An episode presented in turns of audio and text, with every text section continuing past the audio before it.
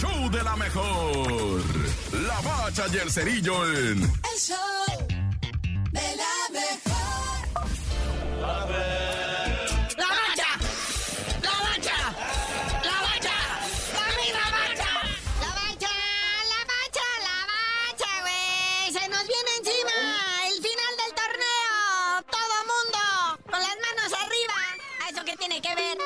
Están los compromisos internacionales adquiridos ¿verdad? de los que estuvieron en primeros lugares en torneos pasados y que califican algo que se llama como la CONCACA, Liga de Campeones o CONCAChampiñones para los compas. Lo que vamos a presenciar, lo que estamos a punto de disfrutar, es un duelo de gatotes felinos gigantes. Tigre recibe a León. Es la llave de los equipos mexicanos, ¿verdad? Los representantes de la Liga MX. Hoy a las 8 de la noche ahí en el Volcán. Tigres contra León, recordemos, son partidos ida y de venida. Mañana le toca a los gabachos. Pero pues Tigres, ¿verdad? Que, o sea, le está yendo regular son en lo que viene siendo la Liga MX. Digo, ya aseguraron lugar en lo que viene siendo repechaje. Y aunque ganen su último partido, a lo más que pueden aspirar es al quinto lugar. Pero los critican, dicen que es el único equipo de las cuatro nóminas más caras de la Liga MX que va a jugar repechaje. ¿Dónde está el Monterrey? ¿Dónde está el AME? ¿Dónde están las chivas mismas? Ahí está el 1, 2, 3, muñeco. Y pues el Tigres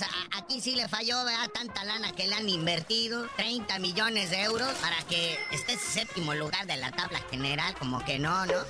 A ver si aquí en la CONCACAF Liga de Campeones el Tigre se corona y con eso más o menos balancea y se burla de los otros que no están. Oye, ahorita que mencionas la recta final de lo que viene siendo la Liga MX, pues ahí está Henry Martin. Le queda una semanita para convertirse en el décimo líder de goleo en la historia del fútbol mexicano. ¿verdad? Siempre son puros extranjeros, pero ahora desde que se juegan los torneos cortos, el Henry Martin trae 14 goles. Su más cercano competidor es el Julián Quiñones del Atlas que trae 12. Pero pues Julián Quiñones tuviera que anotar dos goles en el próximo partido para poder alcanzar a- al yucateco Henry Martin. Pero pues ahí está, delanteros mexicanos, que es lo que se ocupa, ¿no? De veras le deseamos a Henry que tenga eh, alguna vez la oportunidad de jugar en otro equipo. Uno grande, uno de a de veras, como un Cruz Azul. Algo así, distinguido. Con el que está no brilla. Y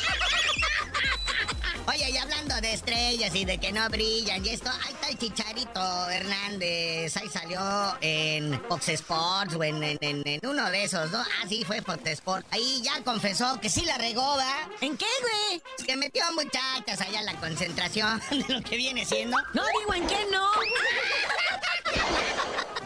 Se sinceró el chicharito después de cinco años que lo tuvieron petado. Después de que corrieron a gente por su culpa, ¿no? Y él se quedó callado. Y pues dice que pues, ahora sí le reconoce que cometió un error, igual que todos, que él es humano. Y sobre todo, dice, y o sea, echó por delante a los compañeros, dice, hay otros compañeros que han hecho cosas peores. Sí, sí es cierto. Nada más que hay una cosa. Esos que han hecho cosas peores no se han sentido dueños de la selección, Chicharito, como tú, güey. O sea, tú creías que tenías tu lugar ganado, Chicharito, y que nadie lo podía tocar, y que te correspondía solo por tu apellido y tu tradición y tu ah, alta alcurnia futbolística. No, mi rey. O sea, te pusieron una hasta aquí para ponerte como ejemplo de lo malo, de la vergüenza de ser futbolista y hacer esas cosas. Así es que cálmala, ñerito, cálmala, la neta, con tus declaraciones.